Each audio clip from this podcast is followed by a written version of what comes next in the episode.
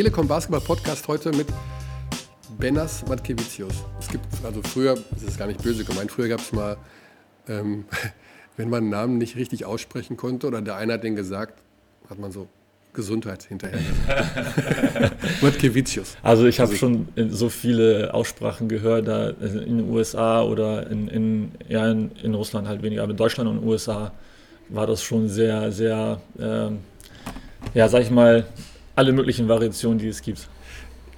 Ein Name, den der Basketball-Fan jetzt nicht so kennt, aber Basketball-Insider umso mehr. Erzähl uns doch mal ganz kurz, du bist ein NBA-Scout. Bevor wir jetzt darauf zu sprechen kommen, was das überhaupt ist und was man da macht, wie wird man als gebürtiger Litauer, Richtig. aufgewachsen in Deutschland, Richtig. NBA-Scout bei den Boston Celtics. Ganz dramatische, schnelle, schneller Aufgang, ja. Nee, das war ähm, auch viel, viele Zufälle dabei, das auch, glaube ich, dazugehört. Ähm, ich bin halt in Litauen geboren, bin mit fünf Jahren nach Deutschland gezogen, weil mein Vater Basketball gespielt hat. Damals in der Sowjetunion, in Vilnius, äh, hat ganz oft Osterturniere mitgemacht in Westerstede. Und dort hat er äh, seinen Vertrag unterschrieben in, in Deutschland. Das war zunächst dann ein Jahr, dann noch ein Jahr, dann, dann kam der gute kleine Banners äh, in, die, in die OS, dann wurde es weiter verlängert. Also war ich in, in Westerstede bis, ich, bis, zum, äh, bis zur sechsten Schulklasse. Zwischenzeitlich war ich für ein halbes Jahr in den USA, weil das erste Jahr in, in Deutschland war halt war so Anpassungsprobleme ein bisschen gehabt und mit meiner Mutter sind wir dann nach in die USA gefahren. Mhm dann bin ich zur Schule gegangen, habe da meine auch englische Grundausbildung quasi genossen in der ersten Klasse, bin dann zurück, habe dann nochmal eingeschult in Deutschland. Okay. Dann habe ich, äh, sind wir nach Cuxhaven gezogen und dort habe ich dann auch weiterhin Basketball gespielt, habe dort die Realschule zu Ende gemacht und ich, wurde, ich wollte halt immer Basketballer werden. Es gab halt keine, keine, kein Plan B. Also es gab niemals einen Plan B. Mich haben dann in der US auch in der, in der Grund, nach der Realschule äh, diese Ausbilder, die dich, die dich irgendwie versuchen wollen zu leiten, hinterher, was du nach dem Abschluss machst und so dir helfen, die auf die richtige Spur zu kommen, Berufsberater. Und die so, ja, ich werde Basketballer, es gibt kein, kein nichts drumherum. Verschwendet ihr eure Zeit quasi. Wo kann ich mich denn ausbilden lassen, bitte? ja. Und dann bin ich äh, ähm, in die USA, in die Highschool gekommen, in, in, in Louisiana. Äh, bin dann zurückgekommen nach dem ersten Jahr und wusste nicht wirklich, wie es weitergeht, weil ich wirklich einen äh, College-Abschluss machen wollte. Ich habe leider durch, durch die Regelung in Louisiana äh, durf, durfte ich nicht äh, in die 11. Klasse gehen, was, wo ich eigentlich hingehörte, sondern habe die 11. übersprungen in die 12. Und äh, dann war ich natürlich ein bisschen auch ein Jahr äh, unterentwickelt, auch körperlich war ich ein Spätzünder. Ähm, und dann hat aber ein Trainer mich spielen sehen in der, Saison und hat mir dann an, in der zweiten Division ein, ein, ein Stipendium angeboten. Das war das einzige mhm. Angebot, das ich gehabt habe. Also es war auch schon so ein, so ein so ein Glückspunkt, sage ich mal, wo ich dann gesagt habe, ja, das, ich, ich, ich, ich will wieder zurück. Es gibt, es gibt keinen anderen, keinen Plan B wieder. Es gibt nur Basketball. Und dann habe ich auch vier Jahre dort gespielt, habe leider zwei äh, größere Knieverletzungen gehabt in, dem, in den Jahren. Äh, habe aber meinen Abschluss gemacht und bin dann zurück nach Cuxhaven gekommen und habe dort in der zweiten Bundesliga gespielt. Leider auch nur eineinhalb Jahre, weil die Verletzungen, so Fehlbelastung mhm. und, und halt Verschleißerscheinungen sich dann überall am ganzen Körper durch Entzündung breit gemacht haben.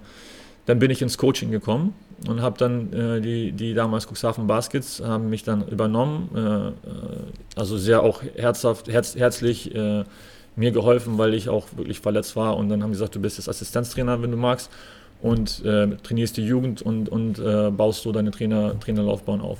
Habe ich natürlich auch gemacht, obwohl ich frustriert war, weil ich spielen wollte. Das war halt nur mein, es gibt keinen Plan B. Es immer noch, wolltest immer noch weitermachen. Ich wollte weitermachen, aber es war halt so schwerwiegend. Äh, mir haben die Ärzte nicht wirklich weiterhelfen können. Es war halt sehr, sehr, sehr eine tiefgründige Verletzung, die sich wirklich über Jahre hinweg versch, ver, verschl, verschliffen Verschlimmert hat. Ja. Und dann ähm, habe ich aber Gefallen, Gefallen gefunden an den Assistenztrainerjob. Wir haben auch Erfolge genossen. Wir sind zweimal aufgestiegen in die erste Bundesliga. Äh, leider wurde das halt aus finanziellen Gründen nichts und das mhm. wurde halt ein bisschen äh, frustrierend wieder, äh, weil man, sich, will, man will sich immer wieder weiterentwickeln. Das ist auch immer so für mich innen drin, also diese, diese Verbissenheit gewesen, dass man, wahrscheinlich habe ich mich auch deshalb irgendwann verletzt, weil ich einfach nie immer 120 Prozent gegeben habe und dann auch wirklich, um auch äh, in den USA mithalten zu können, ähm, hab, ging mein Körper irgendwann an die Grenzen. Aber ich kenne das halt nicht anders und sonst spiele ich das einfach dann nicht. Mhm. Ich gehe dann einfach 100 Prozent an die ganze Sache. Und dann war, ähm, war dann eine schlechtere Saison in Cuxhaven, wo wir dann gegen den Abstieg gekämpft haben. Und als wir dann den, Abstieg, den, die, den Klassenhalt gesichert hatten, kam auch ein Anruf aus CSK. Also ich war also quasi aus der zweiten Bundesliga äh, nach CSK Moskau berufen worden. Das passiert nicht alle Tage. die haben dich gesehen, wie du das. Nee, äh, nee. Also das ist auch so eine litauische Connection, weil der Trainer Litau Litauer äh, ah. gewesen ist. Und er hat äh, früher mit meinem Vater in, in Litauen gespielt. Äh, er hat quasi damals, äh, mein Vater war jung, er war schon ein bisschen erfahrener Spieler und hat ihn quasi unter seine, unter seine Fittiche genommen. Und so hat er es mit mir auch gemacht. Er hat mir eine Chance gegeben quasi. Er hat gesagt, er brauchte jemanden, den er vertrauen kann, äh, den, der weiß, der auch die Arbeit richtig erledigt. Er wusste genau, was ich für eine Arbeit mache. Es gab, das war nicht so, als wenn er ihn nicht, nicht kennen würde. Er wusste meine Arbeit, meine Scouting Reports, die ich halt aus dem College übernommen hatte, so wie die mir gezeigt worden sind und wie wir die bekommen haben. Die Video Reports habe ich selber, selber learning, learning by doing äh, aufgebaut. Und das habe ich dann in, in Moskau nochmal verprofilisiert. Also sozusagen die gleiche Arbeit, die du in Cuxhaven gemacht hast, plötzlich für ZSK Moskau. Ja, also das war natürlich dann alles viel schneller und viel, also die ersten zwei, drei, äh, zwei Monate, ich kam ja erst so mit im März, April kam ich erst dahin, also es war schon zu Ende der Saison, weil die Euroleague sind hier rausgeflogen, ja. deshalb hat der Trainer den Job bekommen, deshalb habe ich den Job bekommen. Ah, okay. Und dann habe ich so, das war, ich glaube, also es war quasi auch so eine Testphase von ihm aus für mich, um zu sehen, ob ich das durchhalte, so bis zum Sommer, um zu sehen, ob ich da wirklich dafür geschaffen bin oder nicht. Und ich habe mir gegeben, ich habe mir selber gesagt, ich mache jetzt alles mit 100, 120 Prozent wie immer. Und wenn ich einfach. Es gibt keinen Plan B. Nee, es gibt keinen Plan B. Ich wollte nicht zurück. Ich wollte nicht, ich wollte nicht, für mich ging es immer halt im, irgendwie ums Gewinnen oder Verlieren. Immer mhm. alles, was ich mache. Ich bin halt beim Sport aufgewachsen. Und unsere Familie hat immer alles mitgemacht, immer gewinnen oder verlieren von klein auf. Und das war halt für mich, ist es halt im Blut drin. Und äh, das war zu der Zeit auch, das war halt keine einfache Zeit. Ich kam halt manchmal morgens, äh, während der Playoffs kam ich dann mit roten Augen zu den, zum Training, weil ich einfach nur eine Stunde geschlafen habe. Und dann hat der Trainer sich lustig gemacht, du warst gestern wieder los und hier und da und äh, ich weiß nicht, wie das mit nächstes Jahr wird und all sowas. Und ich sage, ich habe ich hab meine Arbeit dabei erledigt. Ich habe alles natürlich hingestellt und das war natürlich dann so meine ersten Erfahrungen mit dem, mit dem hochprofessionellen Basketball Europas. Das war für mich auch neu, da war Trajan Langdon war noch da, J.R. Holden, Smodish. Also es war so die ersten äh, quasi Erfahrungen mit den ganz, ganz Großen. Und das hat mir richtig, ähm, erst, erstmal war ich sehr beeindruckt und sehr erstmal ähm, sehr viel Respekt vor der ganzen Sache gehabt, weil ich wusste, dass das also nicht, nicht alle Tage passiert und ich wusste, mhm. dass ich nur eine Chance bekomme. Wahrscheinlich ist es meine einzige Chance. Vielleicht. Und dann wurdest du verlängert. Dann hat man verlängert, ja. gesagt, okay, das war super bis jetzt. Genau. Neue Saison, bist du wieder mit am Start. Genau, dann, dann äh, neue Saison, dann kam auch ein neuer Trainerstab dazu, weil das war, ich war der Einzige, der dazu kam, gekommen ist. Der durfte halt nur einen holen zuerst. Okay. Und das war halt so, ich war der Erste, den ihn geholt hat. Ähm, dann kam halt Sveropoulos, der ist Olympiakos-Coach. Der war unser Assistenztrainer, von dem habe ich sehr viel gelernt. Das war halt quasi so die, die Professionalität, die Disziplin, die ich gelernt habe, die, die ähm, wirklich dieses äh, Aufarbeiten von, von, von, von Plays und von Scouting Reports und nochmal ein bisschen noch professioneller und einfach diese Kultur verinnerlichen. Ähm, das war, dann kam die, das war die Saison mit, mit Kirilenko, wo wir dann in Istanbul verloren haben in, in, mit, durch Printess. Das ist mhm. ein super schöner Schuss von der Ecke. äh, aber das ist schon mal Das ist schon gut, mal eine, eine, Erfahrung. Auch, also, also auch, auch wenn das eine Tragödie, Tra Tragödie war, quasi im, im größten Sinne, weil das war ja, ich meine, bei Ceska geht es nur darum, um zu gewinnen. Also mhm. jeder, jeder Sieg in der, in der Regular Season ist einfach nur eine, quasi so, das Glück gehabt. Also Glück, zum Glück haben wir nicht verloren. Ist also, der Druck so groß? Wirklich? Ja, man, man, hat, man hat wirklich diese, die Freude um, um Siege. Bei Euroleague-Spielen ist es natürlich etwas anders, aber äh, trotzdem wird erwartet, dass du gewinnst. Das ist einfach so. Und dann, wenn du zu Hause sowieso und äh, die einzigen Mannschaften, wo man sagen kann, wo es dann halt, also gegen Real Madrid, wo man dann halt äh, auf, auf Punkt auf, auf uh, gleicher Höhe mhm. steht und, und äh, damals war es dann auch, äh, Olympiakos war halt äh, auch Underdog zu der Zeit. Das war nicht so, als wenn das äh, ein, ein Top-Club, also es war halt ein Top-Club vom Namen her, aber vom Budget her, es wird alles am Budget gemessen. Und äh, ja, und das war halt so die erste, das erste Jahr und ging, zum Glück haben wir dann die russische Meisterschaft gewonnen, als wir dann zurückgekommen sind, auch noch irgendwie 3-0 hinbekommen haben zu gewinnen. Äh, trotzdem kam Trainerwechsel und dann kam Coach Messina. Und das war halt wieder eine ganz andere Nummer. Weil äh, er hat eine andere Rolle für mich vorgesehen. Ich wurde, mein Vertrag war nicht am Trainer gekoppelt. Ich habe auch den Trainer, weil für mich war es auch un, unbequem, irgendwie da zu bleiben, weil der Trainer mich geholt hat und ich wusste nicht genau, wie ich mich verhalten soll, weil Sveropoulos hat, äh, hat abgedankt und ist, ist, ist mit dem Trainer gegangen. Und ich war quasi so der, der, der übrig geblieben ist. Mhm. Äh, aber der Trainer hat mir gesagt, ich soll da bleiben und das ist halt äh, gar keine Frage, dass ich, das ist, das, äh, ich, das gehört, also mir gehört das zum, zum feinen Ton, einfach den Trainer halt äh, zu fragen, ob das okay ist, wenn ich da bleibe, weil ich das selber auch wollte. Aber ich, ich wollte mich halt, ähm, ich wollte halt mit, mit dem Trainer nicht verderben, weil er mir die Chance gegeben hat, was aus, aus mir zu machen. Okay, ist ja nachvollziehbar. Und äh, dann kam der Club hat mich dem Trainer, äh, Trainer Messina auch empfohlen und dann Messina hat sich mit mir getroffen. Wir haben die ersten Gespräche geführt. Äh, in, in, in Moskau äh, bin ich hingeflogen im Sommer und haben uns getroffen und haben, meine Rolle hat sich verändert. Also das erste Jahr mit, mit Kaslauskas, das ist die erste volle Saison, habe ich auch, bin ich viel gereist und habe das, das Advanced Scouting quasi gemacht. Ich glaube, ich war der Einzige in Europa, der das gemacht hat, der halt zu anderen Clubs gefahren, zu anderen Mannschaften und die halt. Äh, bevor ihr gegen die gespielt habt. Bevor wir gegen die gespielt haben, um die Spielzüge zu sehen, also halt live zu sehen, weil auf Video nicht alles zu sehen war.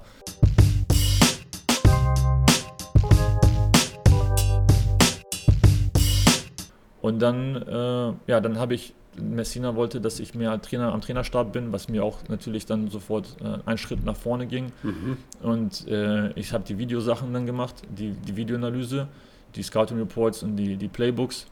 Ähm, und da habe ich mit dem Quinn Snyder zusammengearbeitet, der, der jetzt bei Utah Trainer ist. Und das war nochmal von, von, also ich habe Glück gehabt auch mit den, mit den ähm, Mentoren, denen ich zusammengearbeitet habe, mit den Assistenztrainern, nicht nur die Head Coaches, sondern die Assistenztrainer, mhm. waren höchster Qualität, weil von Quinn zum Beispiel habe ich sehr viel Kreativität gelernt, was, was, was die Spieler wirklich, was du mit den Spielern alles äh, auf dem Spielfeld machen kannst. Also diese, die, er hat gesagt, das Erste, was er gesagt hat, ist, äh, wenn du unsere Spieler analysierst, unsere Spieler anguckst, guck dir an, was die Spieler, wie sie sich bewegen, wohin die sich bewegen und es wird dir automatisch schon zeigen, was die von dir wollen, wo sie automatisch hingehören und wie sie sich wirklich zusammengehören.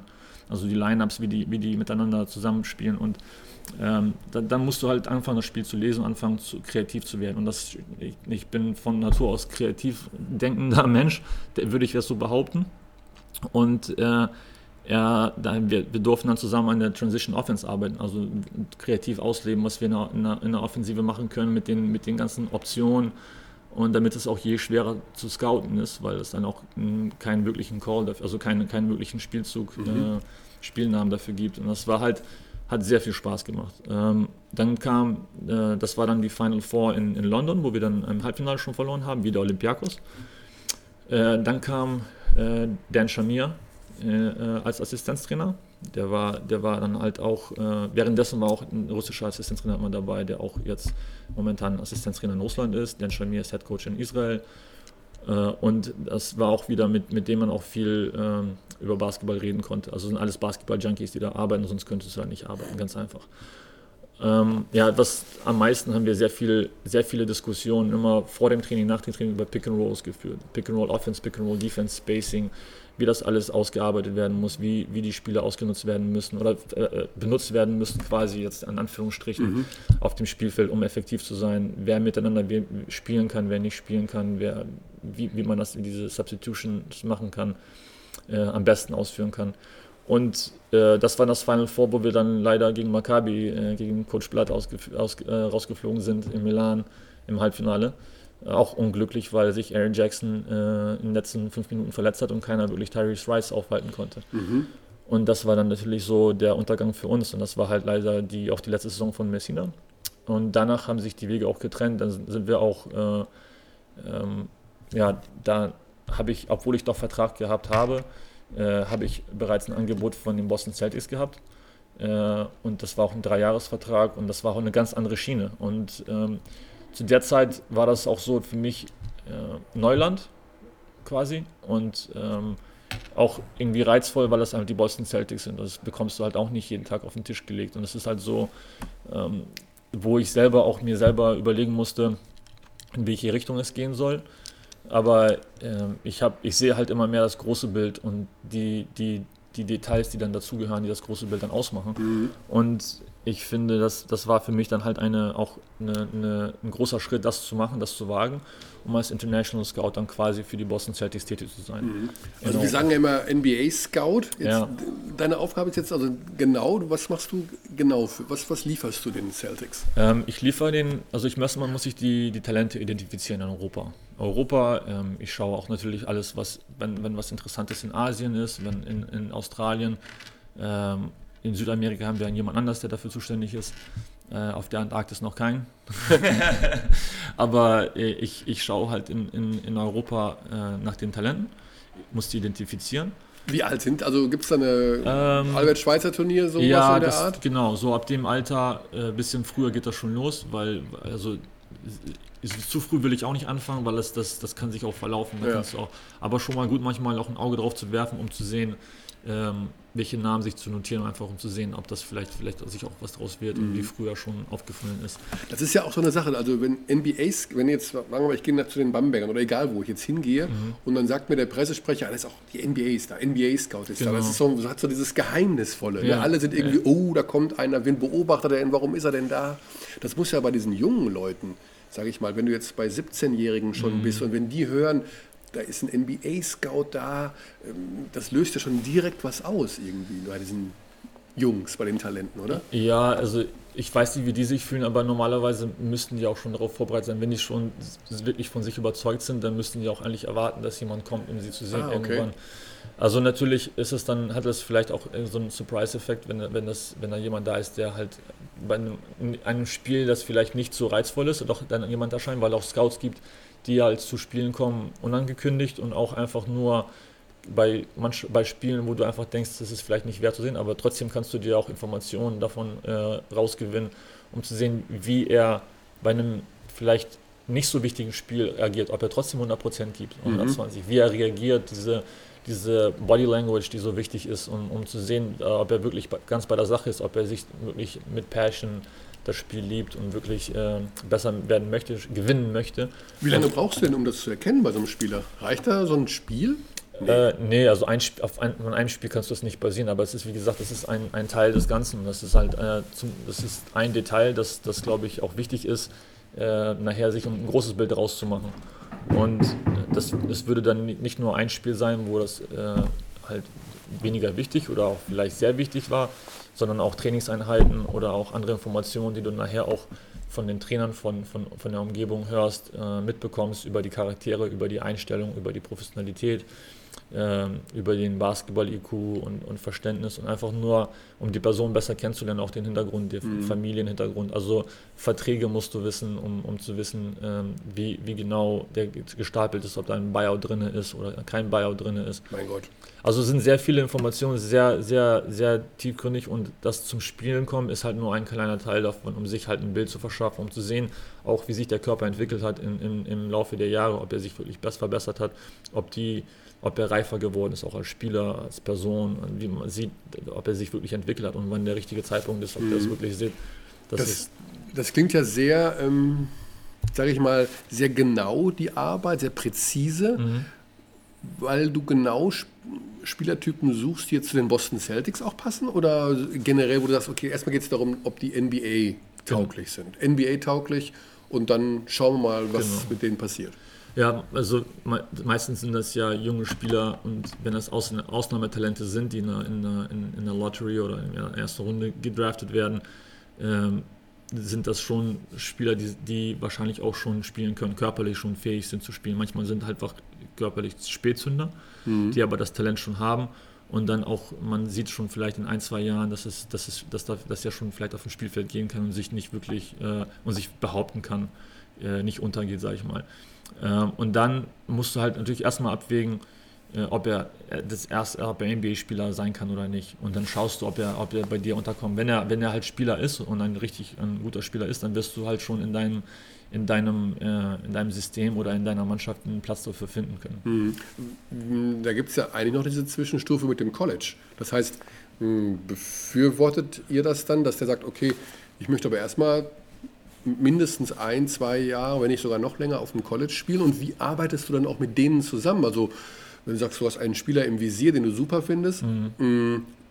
sagst du dann Michigan zum Beispiel, oh, den müsstet ihr jetzt rekrutieren und dann, den, der ist für uns wichtig oder wie geht sowas? Ähm, ja, also das kann man ja nicht verbieten, das kann man auch mhm. nicht wirklich äh, empfehlen oder irgendwas. Ich darf ja keinen Kontakt mit denen haben, das, das ist ja nicht, das ist ausgeschlossen. Mit dem College? Mit den, mit den, mit den Spielern selbst.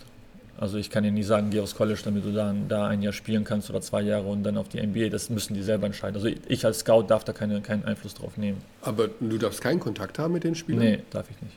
Also das ist halt gegen die, gegen die Spielregeln der NBA. Äh, und äh, dann nur wenn die offiziell ihren Namen halt äh, in, in, die, in den Draft halt abgeben und sagen, dass sie jetzt für den Draft sich anmelden, dann darfst du halt Interviews äh, machen mit denen, offiziell mit dem, mit dem Agenten das absprechen, ah, okay. um sich dann auch mit denen zu treffen, um auch die Person besser kennenzulernen, um dann auch äh, besser mehr Informationen zu haben und zu wissen, ob das dann vielleicht für dich passt oder nicht. Das ist mhm. natürlich auch noch ein, ein Häkchen, das du dann machst in deiner, auf deiner Checkliste, um zu sehen, noch, um das Bild noch mal ein bisschen zu verfeinern, um zu sehen, ob das dann wirklich auch alles mhm. zusammenpasst. Wie ist das denn also? Ähm, ich bin da so ein bisschen in einer Zwickmühle, wenn ich das manchmal sehe. Nehmen wir jetzt mal hochtalentierte Spieler, nehmen wir mal so einen Pöltl jetzt, mhm. ne?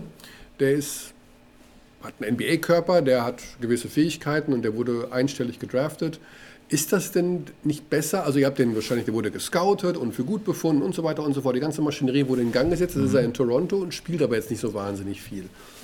Ihr müsstet doch eigentlich auch das Interesse haben, dass solche Spieler vielleicht erst noch mal zwei, drei, vier Jahre in Europa 28 Minuten pro Partie Einsatzzeit bekommen und sich da entwickeln. Genau, ähm, das haben wir auch gemacht. Wir haben jetzt dieses, dieses Jahr, letztes Jahr zwei Spieler gedraftet, äh, zwei Europäer gedraftet. Einer ist Gershon Yabusele, der ein Jahr in China gespielt hat, der, der dort halt seine Saison absolviert hat und jetzt zurückgekommen ist, äh, um auch seine Verletzung, er hat eine Knöchelverletzung erlitten äh, in den Playoffs und spielt jetzt in der D-League. Wird es am Wochenende seine mhm. ersten Spiele absolvieren, um auch, weil das unser D-League-System äh, ähnelt unserem System. Wir spielen halt äh, die Systeme gleich und es ist dann so, dass er schon gleich sich anpassen kann und um wir zu sehen, wie, wie schnell er die Informationen verarbeiten kann. Äh, und der zweite Spieler ist Ante Žižić, der hier bei Darusafaka spielt. Äh, und das ist halt einer, der, der auch von uns gedraftet wurde und äh, von Cibona hergekommen ist zu, zu, zu, nach Istanbul, um halt sich auch zu entwickeln und diesen nächsten Schritt zu machen und zu wagen. Und das war halt auch wichtig für uns, dass er äh, Euro europäisches äh, Topniveau schnuppern kann, mhm. um auch einfach gegen andere Körper zu spielen, gegen andere, andere gegen den höchsten, höchste Qualitätsspieler Europas spielen kann. Und das hat er soweit auch gut gemeistert. Also sag ich mal, jetzt für einen 20-Jährigen, der jetzt gerade 20 geworden ist, äh, einfach jetzt von der Adriatischen Liga in die Euroliga zu kommen, ist auch nicht einfach so mal getan. Und von daher sind wir auch ganz froh, dass er diese Erfahrung sammeln kann und auch äh, einfach diese nächsten Schritte gehen kann und um dadurch auch näher an die NBA zu rücken. Mhm.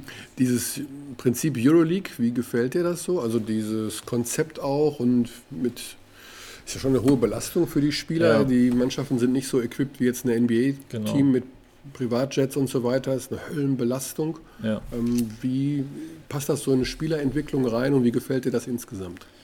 Also die, die Spielerentwicklung äh, leidet wahrscheinlich etwas darunter im, im, im, im tieferen Sinne, weil äh, die, die jüngeren Spieler vielleicht auch weniger Zeit haben, jetzt auch mit, den, mit der Mannschaft zu trainieren, weil die Mannschaft sich Eben, auch zwischendurch ja. halt ausruhen muss und diese, diese Regeneration ist ja extrem wichtig. Und äh, das, das passt halt auch äh, ins große Schema äh, vielleicht nicht ganz rein, aber an und für sich ist die Liga das Produkt sehr interessant finde ich. Die, die, die Mannschaften, die Spiele sind, jedes, jede Woche hast du quasi Topspiele. Also wenn nicht das eine, das ist das andere. Das wirklich, wirklich auch äh, mit Spannung zu genießen ist. Und jetzt gerade zum Ende sind die Topspiele auch wirklich interessant, um zu sehen, wer sich noch qualifiziert, weil das auch noch offen ist für die Playoffs und äh, wer halt die, den, den ersten Platz noch, noch bekommt oder verteidigen kann. Ähm, und das Einzige, was ich, was ich vielleicht äh, noch sehen kann, ist vielleicht die unteren, dass die unteren Mannschaften auch noch um was spielen könnten, so wie in der normalen Liga das auch ist. Aber das, das hat natürlich mit Lizenzen zu tun und das ist, ein bisschen tief, tiefsinniger, äh, als, als einfach nur mal sagen, um den Abstieg zu spielen. Mhm. Die Mannschaften haben ja ihre Lizenzen bekommen und das kannst du nicht einfach so mal äh, jetzt wegnehmen. Von daher glaube ich, hat es auch viel mit, mit äh, nationalen Liga zu tun. Also jeder, je nachdem Spanien, Deutschland oder andere, andere, andere Teams andere, andere Länder, äh, zum Beispiel in Spanien haben die ja 18 Mannschaften. Das könnte, also sind dann halt viel zu viele Mannschaften, äh, um dann auch wirklich einen normalen Spielfluss zu halten. Das, die Saison ist dann extrem lang, also für, für, für, mhm. für ganz viele Teams. Und die, die Top-Teams reisen natürlich dann mit, mit, mit äh, Privatjets und das ist dann vielleicht auch ein bisschen einfacher, sich zu regenerieren. Trotzdem, äh, das war in Moskau bei uns auch nicht anders. Sind wir auch, haben wir auch Spiele in Malaga gehabt. Und dann mit der, damals im Winter noch mit der Zeitverschiebung hast du zwei Stunden, kommst du zurück und dann bist du, nach dem Spiel fliegst du und dann bist du erst um 5, 6 Uhr morgens zu Hause und dann trainierst du schon um 2, 3 Uhr, mhm. weil du am nächsten Tag schon das nächste Spiel hast. Also das ist auch mit einem, mit einem Privatjet ist es auch nicht, nicht, nicht, nicht, nicht, mehr so einfach. Ja, manchmal, manchmal entscheiden sich die Mannschaften einfach über, zu übernachten und dann mit dem Privatjet am nächsten Tag zu fliegen, mhm. weil das einfach den Biorhythmus nicht auseinanderbringt. Mhm. Lass uns doch mal ganz kurz noch mal über dieses, also du draft, also draftest sage ich schon, du ähm, schaust dir Talente an und der Verein, in, egal welcher Verein jetzt in der NBA, ist ja immer darauf aus, diese bei den Drafts Schnäppchen zu machen, sage ich mal, möglichst hoch zu draften, die Talente zu bekommen, die unter den ersten zehn weggehen. Und gerade die Boston Celtics waren in den letzten Jahren ja sowas wie die Draft-Pick-Jäger. Ich weiß nicht, wie viele Picks ihr für die nächsten Jahre habt. Es sind ja unzählige. Ja. Das ist ja mittlerweile ein richtiges, ja, das ist ja eine Wissenschaft für sich, ja. wer wann, wer Pick darf und wer, die, die, die werden getauscht bei den genau. Vereinen genau. untereinander. Entwickelt sich das so in die richtige Richtung, dass da, ich habe jetzt mal so ein Excel-Sheet gesehen bis ins Jahr 2024, ja. da steigt doch kein Mensch mehr durch, wer wann welchen Pick nehmen darf. Ja, das ändert sich auch dauernd, weil man den Trades, die Trades während der Saison bis zur Trade Deadline, dann können die Picks ja auch getradet werden oder halt auch an, an der Draft, an, mhm. an Draft, äh, an der Draftnacht. Ähm, also ich schaue generell einfach nicht zu weit nach vorne, aber äh, im, im, in der NBA ist es schon sehr weitsinnig und man wird halt, ist es als Prozess gesehen. Ne? Das hört man ja auch öfters. Und äh, dann wird auch immer nach vorne geschaut, um zu sehen, wie die Verträge gestapelt sind, wie sich das entwickeln kann, wie sich, wie sich die Spieler entwickelt, der Spielermarkt, wie der Draft in zwei, drei Jahren aussehen wird, ob der stark, äh, ob, äh, als stark angesehen wird oder nicht, ob wir vielleicht mehr Picks in dem Draft äh, haben sollten oder vielleicht äh, zusehen sollten, ob wir mehr Picks in diesem Draft mhm. haben könnten. Also es ist schon weitsinnig geplant und zu sehen, äh, was, was Sinn macht mit den Verträgen, mit der, mit der, mit der Cap äh, wie die Verträge, wo, wo, wo wir mehr Platz haben, auch einen Free Agent im Sommer zu unterschreiben und wo das halt äh, mehr Sinn macht, äh, vielleicht Rookies zu holen, die günstiger sind, um, um, um die Free Agents, um die, um die äh, maximal Max, Max-Spieler mhm. dann zu bauen.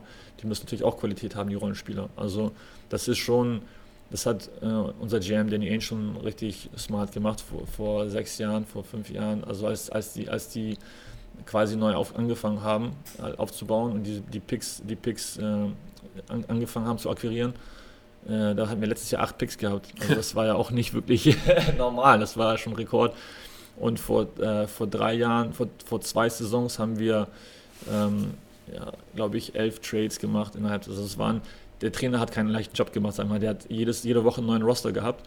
Der, nichtsdestotrotz sind alle Spieler ähm, bessere Werte gehabt als vorher. Also es ist schon auch eine kreative Kunst, das auch irgendwie als positiv zu gestalten. Und Brad Stevens macht das sehr, sehr geschickt und sehr, also er hat schon diese Kultur verinnerlicht und auch dieses als immer als Challenge äh, zu sehen. Immer sich, auch diese Back-to-Backs, wo wir halt zwei Spiele hintereinander spielen, dass man das auch wirklich als, als Challenge sieht, den zweiten Spieltag nicht wirklich diese Müdigkeit als Entschuldigung zu nehmen, sondern als Herausforderung.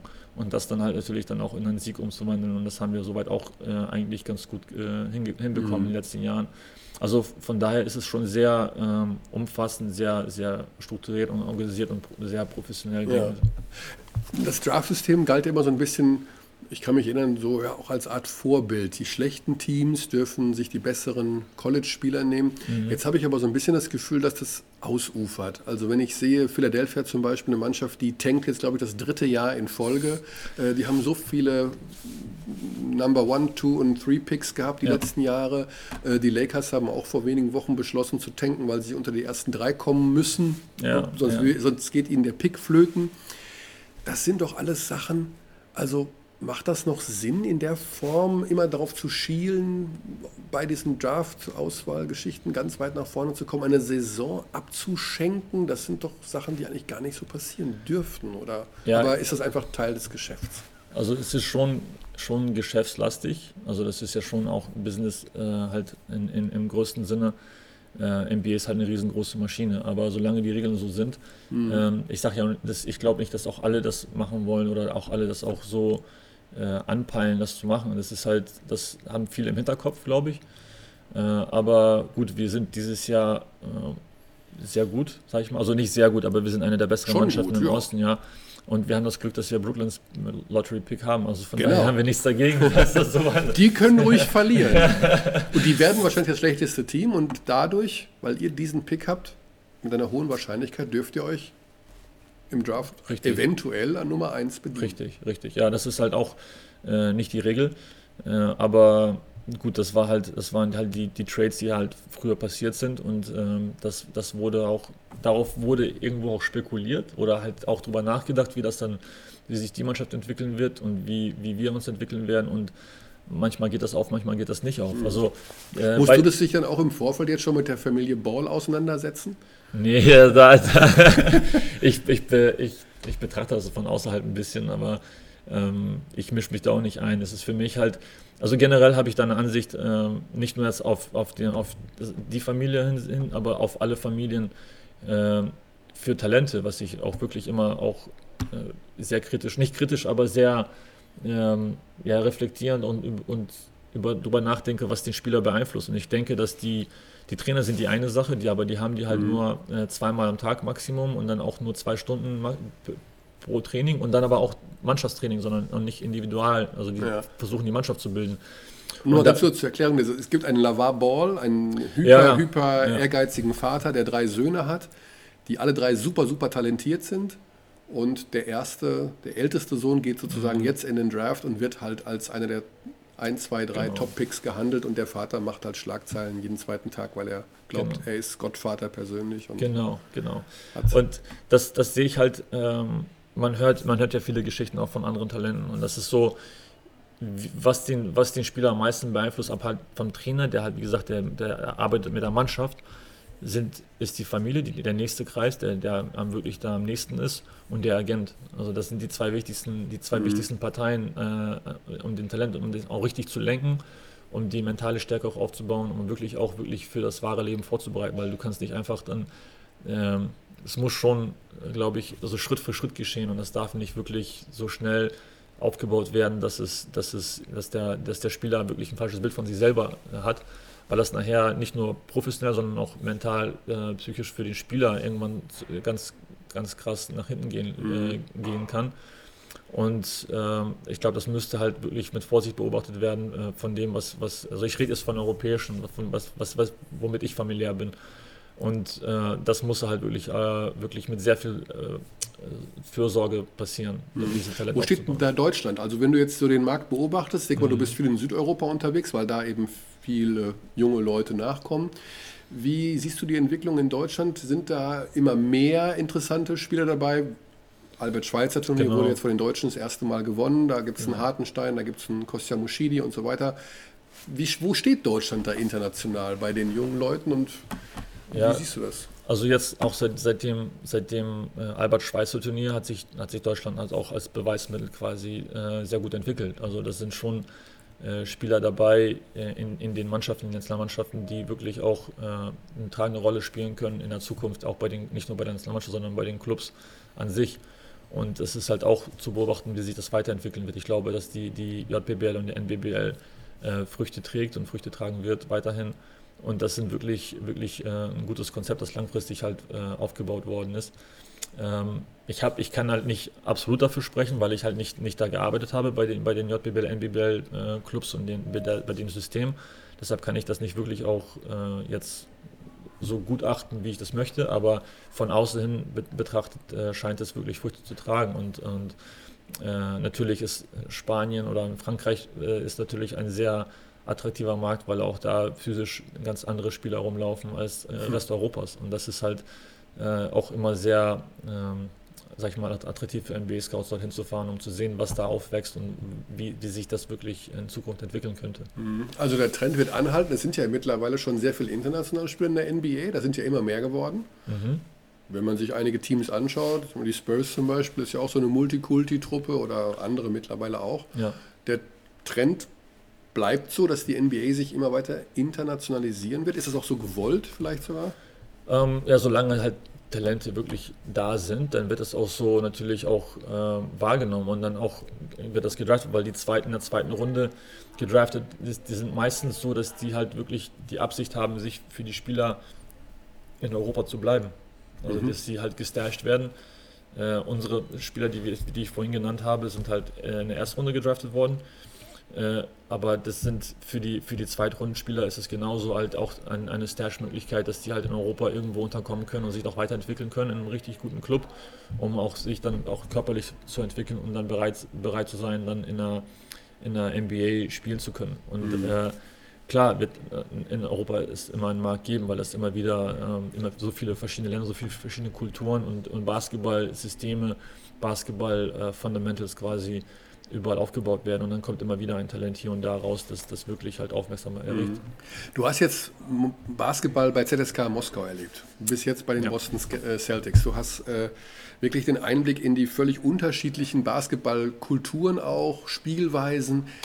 Jetzt, mal, jetzt nehmen wir mal das Geld beiseite. Was man in der NBA verdienen kann, ist ja, ist ja klar, das ist absurd viel und ja. das ist nicht mit anderen Ländern zu vergleichen. Ist es nach wie vor, und ich bin jetzt ein bisschen kritischer der NBA geworden gegenüber, ich kommentiere seit 27 Jahren die Spiele, aber ich habe immer mehr das Gefühl, dass mich es als Zuschauer nicht immer so hundertprozentig zufriedenstellt, befriedigt. Also da habe ich mhm. bei der Euroleague manchmal mehr so dieses, oh, die spielen mehr Teambasketball, ja. das ist so ein bisschen Intensität. Intensität. Mhm. Und wenn ich, ich muss keinen James Harden sehen, der halt nach vorne dribbelt, alles drauflötet. Ist es für einen Basketballer, also ich gehe im Grunde jetzt gerade in zwei Richtungen, aber fangen wir mit der einen an. Ist es für den Basketballer immer noch das Nonplusultra als Ziel zu haben, in der NBA spielen zu wollen? Vom Spielerischen her. Kohle ist ein anderes Thema. Richtig.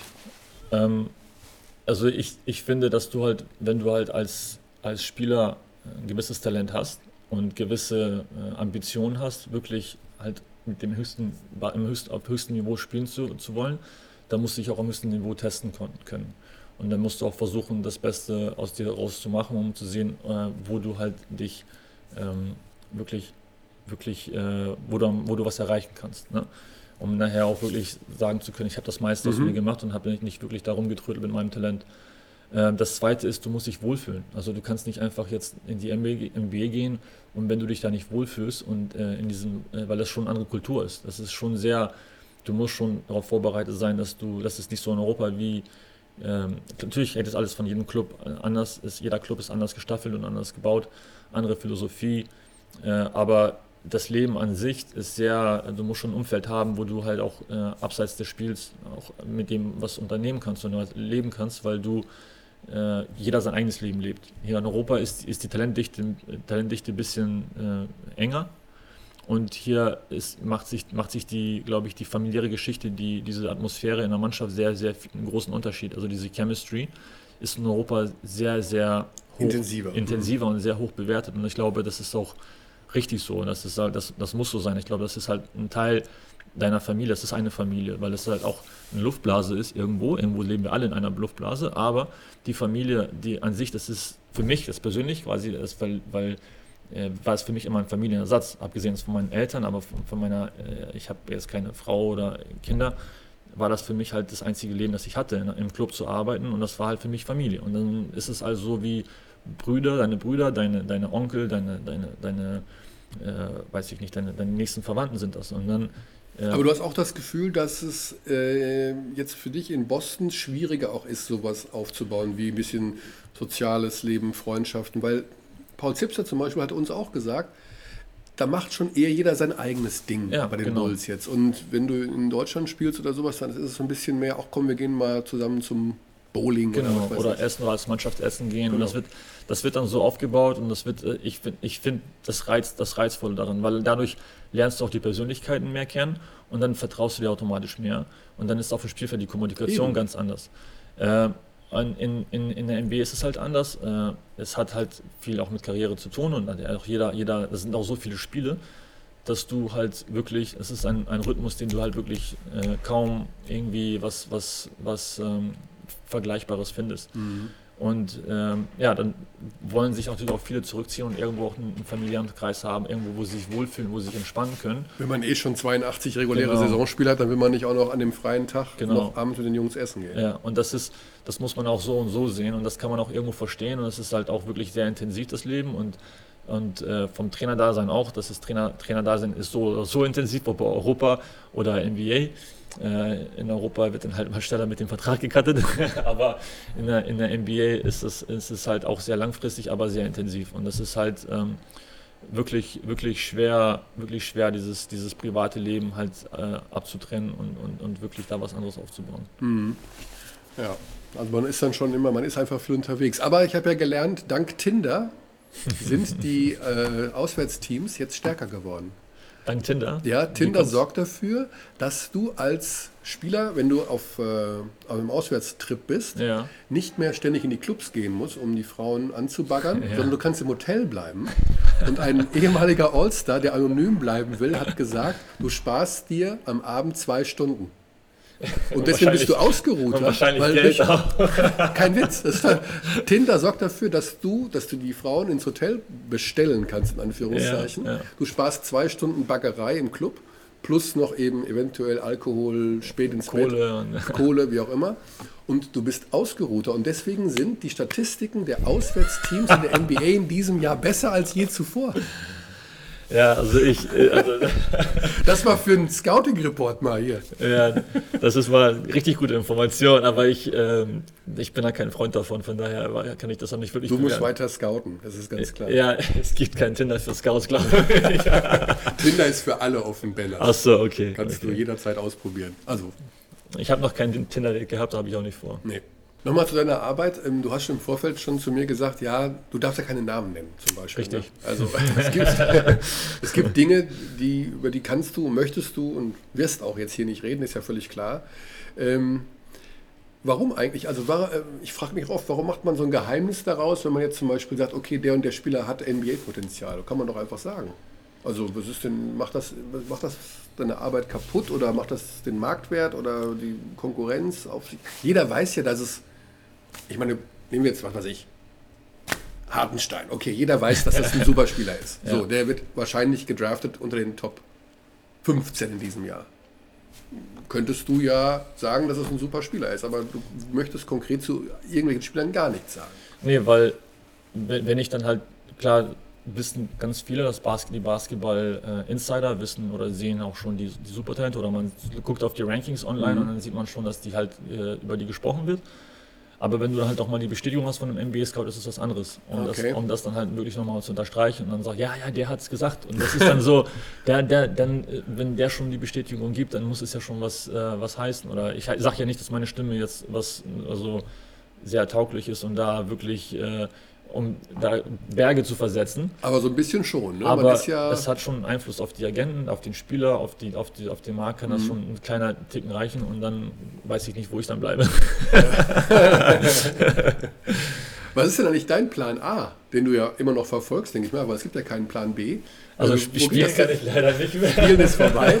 spielen spielen habe ich leider abgehakt, weil ich, ich habe letztes Jahr in Litauen in, in Vilnius in der Stadtliga noch gespielt und dann auch äh, auch gut angefangen eigentlich. Äh, du bist jetzt wie alt? 33. Ähm, habe halt in, in der Stadtliga gespielt, da habe ich auch wirklich euphorisch gespielt. Mein Herz hat, ich habe mein Herz zu spüren bekommen manchmal, weil ich schon wirklich über die Grenzen hinausging und das war, so. war es nicht mehr gewohnt. Dann habe ich mich auch schon ein bisschen erschrocken, weil ich halt wie immer mich 100%. und dann bin ich dann nachher selber, was mache ich da für eine Scheiße? Ähm, aber am Ende, am Ende war es dann doch wieder die Knie und meine, meine, meine, meine Fehl, Fehlbelastung, meine, mein, meine, mein Rücken, meine Hüfte, meine. Benners, ich sagte, du das, bist das, körperlich ein Wrack, deswegen ja, legen wir ja. die sportliche Karriere zu den Akten. Ich, ich will aber noch spielen. aber die Ärzte, die, das war halt, das war halt äh, abgehakt, aber ich, ich sehe mich in Zukunft halt wirklich, ich liebe die X's und O's. Also ich liebe die, die, die, die, die Taktiken die Pick and Roll, die Pick and Roll Geschichten, diese die, die Spacing äh, Analyse, die, dies, diese ganze diese ganze Coaching Geschichte ist sehr reizvoll für mich. Mhm. Allerdings habe ich in dem Job, den ich gerade mache, halt äh, mit, mit, mit den Celtics halt weniger damit zu tun. Ich unterhalte mich halt zwar mit vielen Trainern und ich versuche das immer halt immer in die Schiene zu lenken, damit ich auch ein bisschen mehr diese Unterhaltung führen kann, weil ich wirklich auch äh, ja nicht nur der, ich will auch deren Meinung hören und sehen, was ich noch lernen kann von, von, von den Trainern, mit denen ich mich halt unterhalte, weil man immer wieder, immer wieder was Neues aufgreifen kann. Basketball entwickelt sich immer, immer. Es ist halt ein sehr dynamischer Sport und deswegen entwickelt sich auch die, der Sport an sich von, von, von Jahr zu Jahr halt anders. Und ähm, wohin entwickelt er sich eigentlich? Ja, es hat sich in den letzten Jahren halt auf, auf Small Ball entwickelt. Das merkt man halt in, in, der NBA auch, dass viele Mannschaften halt auch wirklich äh, klein anfangen zu spielen und, ja. und viel switchen. Also äh, in, der, in, der, in der Defense viel, viel, viel wechseln und, und ähm, das ist dann wirklich so Spiel, Spiel ohne, ohne Position quasi, wo man dann wirklich mehrere Spieler, deshalb wird auch in der NBA viel geachtet auf die, auf die Spannweite der, der Arme, auf die, auf die Länge, äh, der, wie hoch man reachen kann. Äh, und also auch mehrere Positionen verteidigen. Richtig, ist ein richtig. Faktor. Ja, weil, weil halt in der NBA die Spiele ist so, so, so belassen, dass du halt, du kannst ja mit deinen Händen nicht mehr benutzen. Also beim, beim Drive, früher war das ja viel physischer, wenn, mhm. wenn da jemand in die Zone ge, äh, gezogen ist und da jetzt an die Chicago Bulls und New York, New York Knicks Serie von den 90ern denken, wie die halt gespielt haben und dann äh, runtergepflückt haben in, in der Zone, dann waren das ganz normale Fouls. Heutzutage bist du rausgejagt aus, rausgejagt aus der Halle, weil das halt äh, ja, ein Unding ist, so ein Foul zu machen. Und früher war das halt normal. Und das ist halt, äh, heutzutage darfst du die Hände nicht benutzen beim Ziehen, deshalb musst du halt mit, mit, Distanz verteidigen können.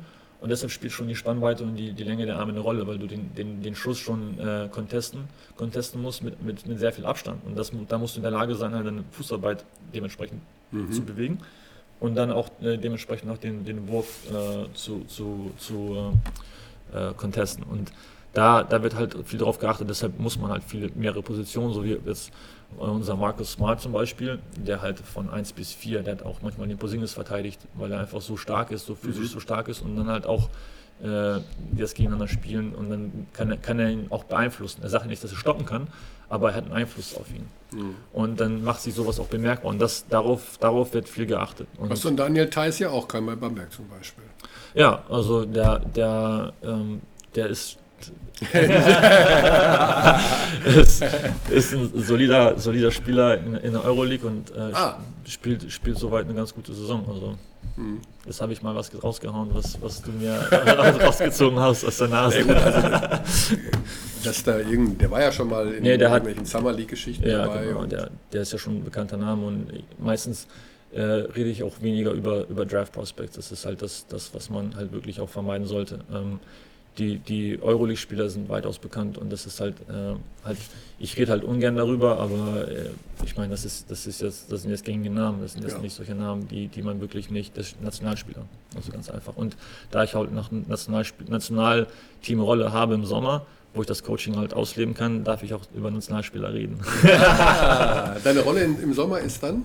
Äh, Im Sommer bin ich halt jetzt äh, ich habe halt vier Zyklus, den einen letzten Zyklus habe ich mitgemacht als, als Scout und Assistenztrainer quasi mhm. und das mache ich jetzt im neuen Zyklus wieder weiter mit dem neuen Trainer. Der hat mich als Assistenztrainer berufen und ähm, diese, die, die Scouting-Rolle weiterhin zu machen, um auch aber auch als Assistenztrainer äh, mitwirken zu können. Also wir werden uns die, die, die Aufgaben teilen, was in den letzten Jahren mehr auf mich gefallen ist mit, mit, den, mit, den, äh, mit dem Scouting und äh, beraten haben wir uns mit dem Trainerstab dann gemeinsam. Für, für wen? Für Litauen, für Litauen. Für Litauen. Ja. Wer ist eigentlich momentan euer bester Spieler? Ähm, ja, wir haben halt äh, Valanciunas, who, who, mhm. wer, who, ich sag schon Englisch, äh, der, der halt, ähm, ja, die, Toronto? Toronto, ja, die tragen die Figur halt immer, äh, also das hat sich so entwickelt, also das, das erste, ja, mein erstes Jahr in der Nationalmannschaft 2013 war er halt noch Backup und das war halt auch seine erste NBA-Saison damals und dann wurde, wurde es auch so, ähm, hat sich das dann langsam entwickelt, dass er halt zum Starter wurde, hat eine sehr gute 2015 EM auch gespielt und war auch äh, super, äh, ja, waren auch super erfolgreich als Team. Im letzten Sommer haben wir uns, haben wir uns leider nicht wirklich das geschafft, was wir schaffen wollten mhm. und was wir, was alle wussten, was, worauf es ankommt und immer um Medaillen halt gespielt werden muss. Äh, automatisch ist das halt, hat, also das ist halt, das sagt keiner, aber das wissen alle. Das wird nie als wirklich als Ziel vorausgesagt oder Klar gibt es Föderationen, äh, wir schreiben die Ziele aus, aber in, intern reden wir nie darüber, was, äh, was, was gemacht werden muss oder wie, wie, wie das wirklich zu, zustande kommt. Das wissen alle, dass das einfach nur durch, durch Arbeit passiert und nicht durch, durch nichts anderes.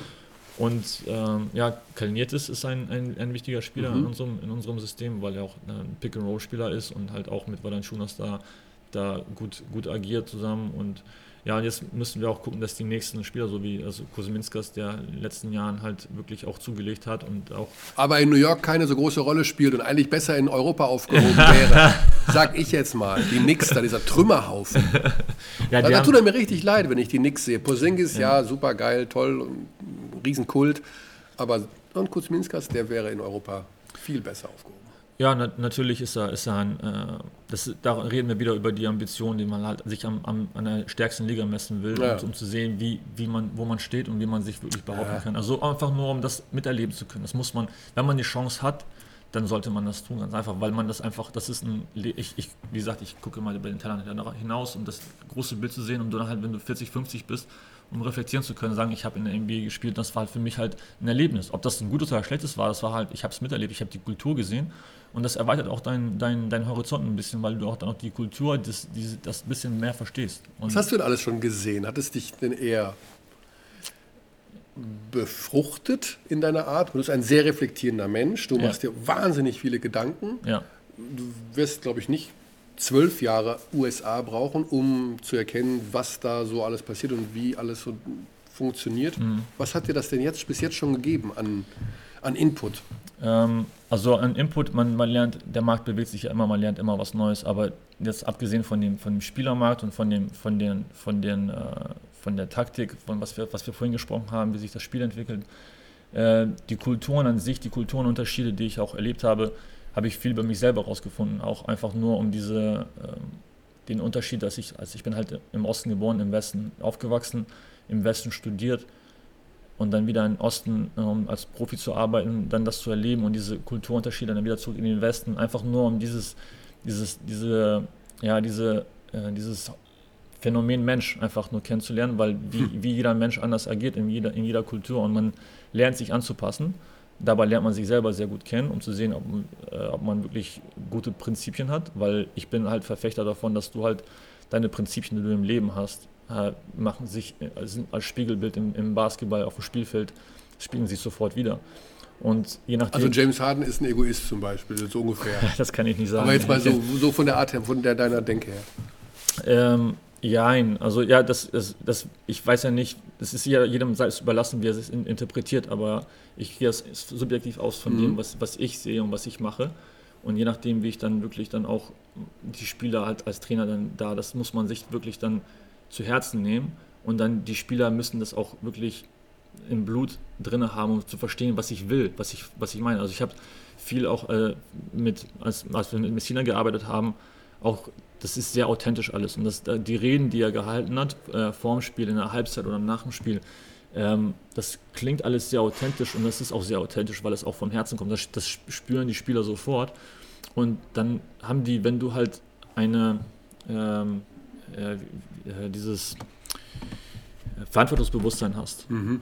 äh, was aus dir zu machen oder zu gewinnen oder einfach, wenn du halt im Privatleben keine Grenzen dir ziehst irgendwo und noch nicht wirklich, ja, dieses, dieses, was wir schon vorhin gesprochen haben, Facebook oder, oder einfach, es gibt kein Ende. Es gibt kein Ende. Es ist immer, es wird immer weiter limit, limitless, es geht ja immer weiter voraus in unserer, unserer Umgebung, dass immer weiter mehr, mehr nach außen geschaut wird und gucken und verglichen und er hat das, ich habe dies nicht und du wirst nie wirklich glücklich. Und wenn du halt dir keine Grenzen ziehst, irgendwo in deinem Leben, dann wirst du auch nie wirklich deine, deine, deine Umgebung zu etwas, zu etwas Fruchtvolles machen können. Mhm. Deshalb musst du irgendwo halt auch als, als Spieler äh, diese außerhalb des Spielfeldes deine, deine, deine, deine, deine Prinzipien haben, um zu sehen, was richtig, was falsch ist, deine Ethik, irgendwo ein, ein, eine, ein Mensch, ein, ein, ein, ein Typ zu sein, dem, dem man vertrauen kann dann, dann muss ich dir auch im Spielfeld auch vertrauen können. Wenn ich dir abseits vom Spielfeld nicht vertraue, wie kann ich dir dann vertrauen, dass du in der Defense in der richtigen Stelle sein wirst und mir hilfst, wenn ich dann halt Hilfe brauche? Weil in der, in der Defense brauchst du mal Hilfe, du kannst nicht immer alles eins gegen eins verteidigen. Und solche Sachen, solche, solche, dieses Bild äh, muss man sich auch selber aufbauen können äh, auf dem Spielfeld, wie, wie abseits des Spielfeldes. Und da, das, das, daran habe ich auch in den letzten Jahren sehr viel gearbeitet, als ich aus Moskau rausgegangen bin. Äh, äh, habe ich halt viel über mich selber gelernt, weil ich auch das erste Mal außerhalb des, sagen wir, der Luftblase gelebt habe, so das per se. Also ähm, irgendwo bin ich immer noch in der Luftblase, weil ich am richtigen Leben nicht wirklich so teilnehme, weil ich immer hier und da bin und nicht wirklich irgendwo, sondern überall. Und, und, du bist hauptsächlich mit Basketball beschäftigt. Also du, Hauptsache mit, du hast sozusagen dein Hobby zum Beruf gemacht und ja. äh, wie meine Frau sagen würde, merkst du eigentlich, dass alles, was du tust, mit deinem Beruf zu tun hat? ja, das ist, also. das ist, das ist halt ein, ein äh, das habe ich auch nie so vernommen, bis ich dann rausgegangen bin aus dem, aus dem, aus dem System, mhm. wo ich das erste Mal gespürt habe, hoppla, da gibt es ja was anderes im Leben als, als nur das. Aber dann musst du halt auch diese Disziplin haben, um auch da, da am Ball zu bleiben und auch für dich zu arbeiten, um zu sehen, dass du wirklich am Ball bleibst und wirklich auch die Informationen und aufrechterhältst, deine, deine, deine, deine, dich weiter fortbildest. Und ich habe mich wirklich weiter fortgebildet im Basketballbereich, habe die NBA kennengelernt, die NBA-Küche, die Küche, sagen wir in Litauen sagen wir Küche, weil es einfach so viele Werkzeuge gibt und man, man immer diese, diese, dieses ähm, äh, das ganze System einfach nur zu verstehen. Und das verstehe ich, versteht man auch nicht, solange man nicht wirklich da vor Ort ist. Ist es denn so faszinierend, dieses NBA-System? Sind die alle auch so gut, die Assistant-Coaches, die Head-Coaches? Ja. Also ist das nochmal eine andere, also jetzt Spieler haben wir besprochen, mhm. aber jetzt mal auch dieses System an sich, ist das wirklich gut, was du da so erlebst? Ja, das ist halt, das hat auch natürlich ähm, mit dem Geld zu tun, das im Umlauf ist, dass auch mehr Trainer engagiert werden können ja. und dass doch professioneller gearbeitet werden können, kann. Und das sieht man dann sofort auch, also wenn ich das vor dem Spiel da war, es war erst vor zwei Wochen war ich da, habe zwei Heimspiele geguckt und dann sitzt du, sitzt du da auf der Bank und dann guckst du dir das an, um einfach nur mal das auf sich einwirken zu lassen, wie viele Distractions, also wie viele, wie viele äh, Ablenkungen es mhm. gibt in, äh, auf dem Spielfeld, also Medien, da überall, also Kameraleute, Journalisten hier und da Interview, Trainer, Trainer, die rumlaufen, Fans, die da sind und Spieler, das ist halt überall. Arena Entertainment, ständig. Ja, genau, die Spieler wärmen sich auf und das ist dann so alles auf einmal und du musst da wirklich ja, konzentriert bei der Sache bleiben. Und dann ist es auch effektiv, wenn du mehr Trainer hast, dass die auch individuell mit den Spielern dann auch arbeiten können, um die halt auch bei der Sache zu halten und dann auch ihre, ihre Routine zu machen quasi mhm. und dann bevor die dann als, als Mannschaft rauslaufen. Weil das Aufwärmen, das, das dauert halt individuell immer zwei Stunden, weil der eine geht, die eine geht in eine Kabine hinten, werden sich dann noch ein bisschen Behandlung bekommen, Stretching, dann ist jedes aufgebaut, dass jeder, jeder so zeitlich rausgeht mit seinem Trainer, seine, seine Schüsse nimmt oder seine Würfe halt, die meiner macht, einer macht ein bisschen mehr Ballhandling-Drills um sich einfach vorzubereiten. Und dann gehen die halt als Mannschaft mit 15 Minuten äh, vorm Spiel raus oder 17 Minuten ist bei mhm. jedem. Und dann wird dann halt nochmal als Mannschaft aufgewärmt und dann geht's los. Und das ist aber Entertainment, ent und dann musst du halt wirklich diszipliniert sein, du musst halt wirklich äh, Konzentration haben und sich wirklich das nicht einwirken zu lassen. Wenn, wenn du das erste Mal da bist, da und da und dann plötzlich musst du rein ins Spiel und dann musst du spielen. Und dann kannst du nicht einfach so mal, ich gehe jetzt mal zocken, sondern du musst halt auch produzieren. Und dann deshalb äh, musst du halt wirklich eine entwickelte Persönlichkeit sein, um da wirklich auch das wirklich abzu, äh, abzu, abzuscheuen und, und dann wirklich konzentriert der zu sein. Ja.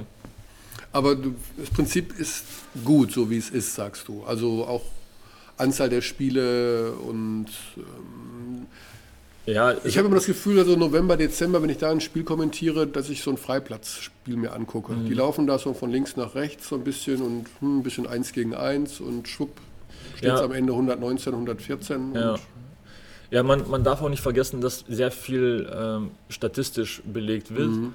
Und sehr viel auch, also mannschaftsstatistisch statistisch belegt wird, dass man auch wirklich die, ähm, die Mannschaft darauf ausrichtet, auch bestimmte Würfe zu nehmen Okay. Und bestimmt, bestimmt, äh, bestimmte Anzahl, man, dass man nicht wegscheuen muss, auf einen Dreier zu nehmen. Ähm, auch wenn die früh in der Shotclock sind. Also das ist so, das ist auch statistisch der Pull-Up-Shot äh, aus, der, aus, der, aus dem Zweierbereich, aus dem Midrange-Bereich, halt statistisch gesehen der schwerste Schuss ist. Und natürlich gibt es einige Spieler, die halt extrem gut darin sind, dann wird es denen auch nicht wirklich so äh, unterlassen oder halt nicht wirklich gesagt. Aber ganz viele, ganz, ganz viele äh, be, ja, bestehen darauf, halt wirklich auf eine Dreier zu nehmen. Der, die, die Dreier aus der Ecke sind, ist halt die kürzeste Distanz, der genau. wird auch halt oft trainiert und dass die halt wirklich auch noch nicht wirklich äh, drüber nachdenken, sondern werfen. Und dann kommt das manchmal auch so rüber, dass es, dass es eventuell auch so ein Gezocke ist ohne jetzt, ohne jetzt, äh, jetzt mhm. kritisch dir gegenüber zu sein. Das ist, ist jeder hat seine eigene, einen eigenen. Äh, ich, nur, ich, ich, sehe halt immer diese Intensität in der Euroleague oder auch in der BBL. Ich meine, das ist ja jedes Spiel oft, ja, da kämpfen ja. die, um, als würde es um das Leben ihrer Mütter gehen. Ja, das ist. Und bei der NBA habe ich manchmal das Gefühl, naja, das ist zwar schon individuell hohes Talent irgendwie, mhm. wenn ich jetzt so ein, weiß ich nicht, Kevin Durant, logischerweise ist das ein hervorragender Basketballer, mhm. aber manchmal fehlt mir so ein bisschen dieses, diese endgültige Wille, was gewinnen Ja. zu wollen. Ich weiß, ich weiß ganz genau, was, was du meinst. Ähm, in Europa hat man das Gefühl, dass wenn es um Leben und Tod geht. Genau. Und man hat halt auch wirklich, im, im Grunde genommen, hängt da auch sehr viel dran. Also in, in der NBA, wie gesagt, wird das als Prozess gesehen, aber es gibt auch keinen Abstieg und keinen Aufstieg. Es ist halt Mhm. Ja. eine, eine Liga, wo du spielst und dann wird das halt so langfristig auch gesehen und dann, wenn, wenn die Playoffs kommen, Playoffs sind eine ganz, ganz andere Hausnummer. Dann, kommst, dann kommt die Intensität auch hoch und dann ist dann auch, wird hochgefahren auf, auf und darauf geht es auch im Grunde genommen, läuft es hinaus, wenn man Talente sucht, dass die auch solche Intensität irgendwann auch standhalten können. Die sollen ja keine Regular Season Spieler sein, die sollen halt Spieler sein, dass die halt wirklich auf dem höchsten Level, auf der höchsten Ah, ja. Intensität das, das ab, auf, äh, aufgreifen können und wirklich da mithalten können.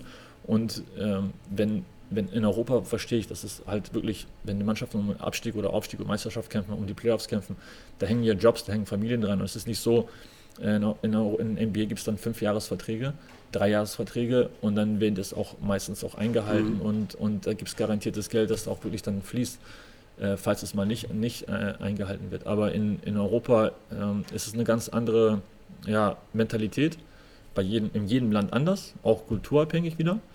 Äh, aber es ist halt sehr viel Unsicherheit und dann ist man sehr viel, viel mehr ehrgeizig bei der Sache, weil man weiß ganz genau, dass man halt wirklich als, gerade als, als, als, äh, als Ausländer, in, wenn, wenn wir sagen, mal als Amerikaner nach Deutschland kommen, dass die auch ganz anders angesehen werden und ganz anderen Druck umgehen Absolut, müssen. ja, ja. Und da muss man auch verstehen, dass da auch sehr viel, da muss man auch wissen, ob der, der, der Spielertyp auch wirklich mental stark ist, um das mitzustehen, ob er Erfahrung schon hat äh, und wie, wie er mit den Sachen umgehen kann. Und äh, da gehört viel dazu. Und ich weiß, das, da sieht man schon, dass die, dass die äh, so ein Trainerjob ist, ist wahrscheinlich einer der schwersten, ich, schwersten Jobs, den man machen kann. Absolut. Abs, abgesehen ist von den physischen Jobs, die man jetzt will. Aber du willst ja einer werden noch.